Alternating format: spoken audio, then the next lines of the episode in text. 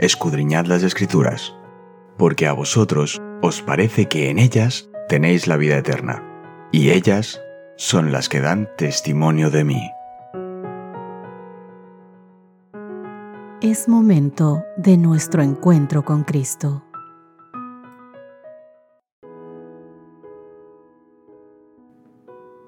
Hola, hola, ¿qué tal queridos amigos? Gracias por acompañarnos un día más. Es un placer poder estar contigo en este resumen de lo que fue nuestro estudio de esta semana con el título Me levantaré. Nuestro texto base para memorizar, sé que a estas alturas te lo sabes ya, ya, ya de memoria, está en el Salmo 12, el verso 5, correcto. Y es por la opresión del débil y por el gemido de los menesterosos, ahora me levantaré, dice el Señor, y salvaré al que suspira. Esta semana hemos podido ver varios temas a través de los cuales hemos aprendido mucho. Sobre todo, hemos visto que hay muchos salmos que son protestas contra la indiferencia humana ante la injusticia que ve o vive a su alrededor. Son un rechazo a aceptar el mal. No están motivados por el deseo de venganza, sino más bien por el celo de glorificar el nombre de Dios. Por eso no es incorrecto que los justos se alegren cuando vean la venganza de Dios sobre el mal, porque así se restablecen en el mundo el nombre de Dios y además su justicia. Pudimos verlo en el Salmo 58, versos 10 y 11. Estos salmos, queridos amigos, obligan a levantar la voz contra el mal y anhelar la venida del reino de Dios en su total plenitud. En ellos hemos podido ver que se nos da la seguridad del consuelo y la liberación divinos, el Señor, queridos amigos, como dice nuestro título, se levantará. Y esa, esa es nuestra esperanza. Jesús dijo, cuando por mi causa os vituperen y os persigan, gozaos y alegraos. Señaló a sus oyentes que los profetas que habían hablado en el nombre de Dios habían sido ejemplo de aflicción y de paciencia. Santiago capítulo 5, verso 10. Abel fue el primer cristiano entre los hijos de Adán que murió como un mártir. Enoch caminó con Dios y el mundo no lo supo. Noé fue encarnecido como fanático y alarmista.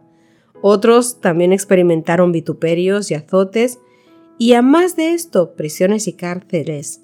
Y otros fueron atormentados, no aceptando el rescate a fin de obtener mejor resurrección.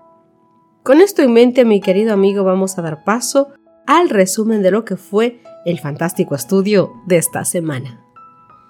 Esta semana pudimos ver el primer título que hablaba sobre el guerrero en el Salmo 18. ¿Crees que Dios tiene poder para defendernos? Queridos, por supuesto.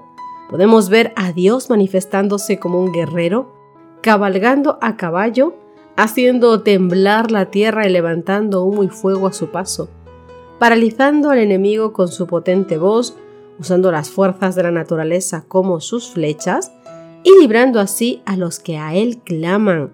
Vimos el Salmo 18 que nos hablaba sobre este aspecto de nuestro Señor como guía, como defensor de aquellos que creen en él.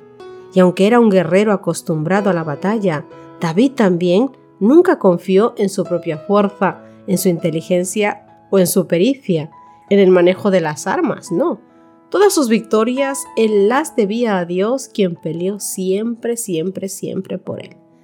Lo pudimos ver en el Salmo 18 y así comenzábamos nuestra semana con gran fuerza, con gran poder, sabiendo que somos hijos amados de ese maravilloso Dios de justicia, como nos dice el Salmo 41 y la Biblia deja muy claro que Dios no tolera las injusticias. Si el necesitado o el oprimido claman a Dios, Él se levanta y se levanta para hacer justicia, dice el Salmo 12, verso 5. Cuando se sentía vulnerable y enfermo y sus propios amigos en secreto deseaban su muerte, el rey David clamó a Dios y confesó su propia indignidad. Y él dejó su caso en las manos misericordiosas de Dios, seguro de que Él lo oiría. Esa era su esperanza y por eso David podía dejar sus cargas enteramente lo que sentía y cómo sentía, sin tapujos, sin cortinas, sin mentiras, sin maquillar las cosas en las manos de Dios. Porque David confiaba en la justicia de Dios y no en la justicia humana. El Salmo 88 nos habla sobre esto. Mira, Dios delegó la capacidad de juzgar a los dirigentes del pueblo, siendo el rey el principal juez de Israel. Salmo 72, versos 1 y 2. A aquellos que juzgan por delegación divina se los llama dioses que pudimos examinar y analizar esta palabra en el Salmo 82, verso 1. Esta delegación va más allá del pueblo de Dios, porque todo aquel que tiene la capacidad de juzgar lo hace por autoridad divina, aunque muchas veces no lo reconozcan así. Y te di varios versículos que analizaban este tema, como Juan capítulo 19 versos 10 al 11 o Romanos capítulo 13 verso 1 la autoridad que reciben estas personas les hace responsables, nuevamente te repito, sí, responsables ante Dios por la forma en que administran la justicia. Y hablábamos sobre que hay muchas personas que al tener poder como la autoridad, lo que hacen es creerse más que los demás o menospreciar a los afligidos, pero en el verso 82 pudimos ver que el Señor lo que hace es añadir responsabilidad en sus vidas para que juzguen de acuerdo a los conceptos de Dios. Y es que Dios indica la forma en que un juez humano debe juzgar. Versos 3 al 4 del Salmo 82. Si este juez hace correctamente las cosas, son considerados hijos del Altísimo. Pero si las cosas las hace de forma distinta, o sea, en caso contrario, ellos mismos caerán bajo el juicio divino. ¿Y qué es este juicio? Este juicio es la ira divina.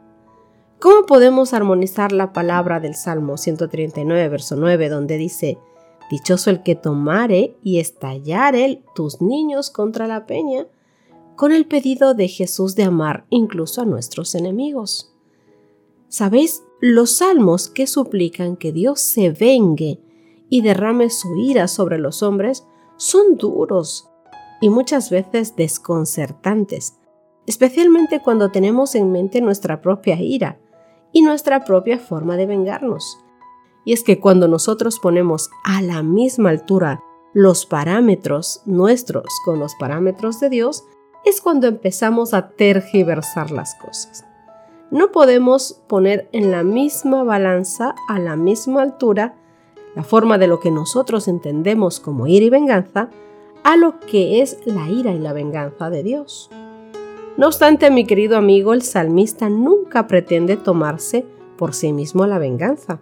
En cualquiera de los textos que leamos en el Salmo, no vemos nada de eso. ¿Por qué? Porque solo Dios puede hacer verdadera justicia y dar el merecido pago a las personas por sus actos. Y el bien y el mal no pueden ser tomados livianamente. El mal tiene sus consecuencias y la ira de Dios se manifestará como el único medio para su erradicación. Hablamos también esta semana sobre el santuario. En el Salmo 89, el santuario celestial está íntimamente ligado con el juicio. En el lugar santísimo, donde el Señor reina, está sentado sobre querubines, dice el Salmo 99, verso 1, se realiza la obra del juicio, Daniel capítulo 7 versos 9 al 10 también nos hablan de este tema. Este es el lugar, querido amigo, donde se realiza el perdón de los pecados y la restauración de la justicia. Esto implica tanto la absolución de los que se aferran al Salvador como la condenación de aquellos que lo rechazaron. Como queda claramente simbolizado en el arca del testimonio. El juicio, mi querido amigo, se basa en el cumplimiento o en la violación de la ley de Dios, de los diez mandamientos. Por eso es que los hijos de Dios anhelan la hora del juicio divino y están seguros de aquel juicio divino y claman por su llegada para que la justicia se cumpla al fin en esta tierra, porque conocen y reconocen que Dios es nuestro juez justo no porque nosotros alcanzáramos algo para poder estar libres de este juicio, no, sino porque hemos confiado claramente en el amor de Dios, en su misericordia y en los méritos, sus méritos, que Él pone para que nosotros podamos ser salvos. Siempre es Él, queridos amigos, siempre es Él y no nosotros. Además, pudimos ver algo muy importante en esta semana. La promesa de Dios de que Él se levantará es la garantía de que defiende a todos los indefensos y que cuida a los que no son cuidados. Y es que a lo largo de las escrituras se menciona con frecuencia la importancia de cuidar a los más desfavorecidos de la sociedad. Además podemos ver en todas las escrituras que Dios siempre está actuando correctamente para ponerle fin al pecado y para salvar a todos sus hijos. Y es que el fondo de este estudio trata simplemente del carácter y la naturaleza de Dios, que siempre está obrando para el bien desde una iniciativa de amor, pero ahora también se ha demostrado el carácter de bondad y además de rectitud de Dios. No tiene nada que ver con la observancia solamente de la ley, queridos amigos, aunque de ella hablara las escrituras y los profetas. Este carácter de Dios es bueno y es recto y llega a todos los que confían en Jesucristo, a los que ponen su confianza en Él. Y en este momento Dios demuestra que es justo y que hace lo que es recto y hace rectos a los que confían en Jesús. Y cuando se trata de cuestiones de justicia, entendiendo bien el término, Dios hace hincapié en cómo nuestras acciones hacia los menos afortunados reflejan nuestra verdadera relación con Él. Dios habla más de tratar correctamente a los pobres y a las viudas, y a los huérfanos y a los extranjeros, que incluso de cumplir los mandamientos. Y entiéndeme bien, no es que estos últimos carezcan de importancia, no es lo que quiero decir, pero puede conducir a una religión basada simplemente en normas que no tengan ningún tipo de compasión por los pobres, como por ejemplo se ilustra en la interacción de Jesús con el joven rico. Se puede dar que la gente pueda ser muy legalista en su vida con respecto a los diez mandamientos, pero que en su corazón no haya una pizca de bondad y de misericordia. Como iglesia, mi querido amigo, como hijos de Dios, como pueblo de Dios, es interesante, querido amigo, que como iglesia, como pueblo de Dios, hagamos las dos cosas.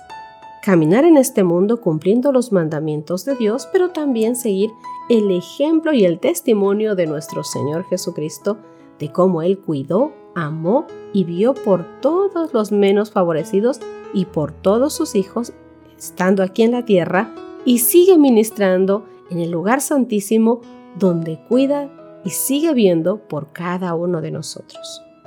En todo debemos ver nuestras acciones y actitudes como el reflejo del Dios que surge para garantizar la verdadera justicia, para aliviar el sufrimiento de los pobres, para asegurarse de que no haya discriminación contra los que no tienen.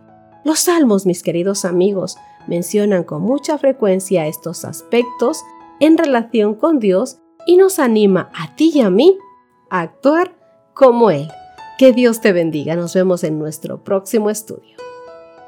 Gracias por acompañarnos. Te recordamos que nos encontramos en redes sociales. Estamos en Facebook, Twitter e Instagram como Ministerio Evangelike. También puedes visitar nuestro sitio web www.evangelike.com.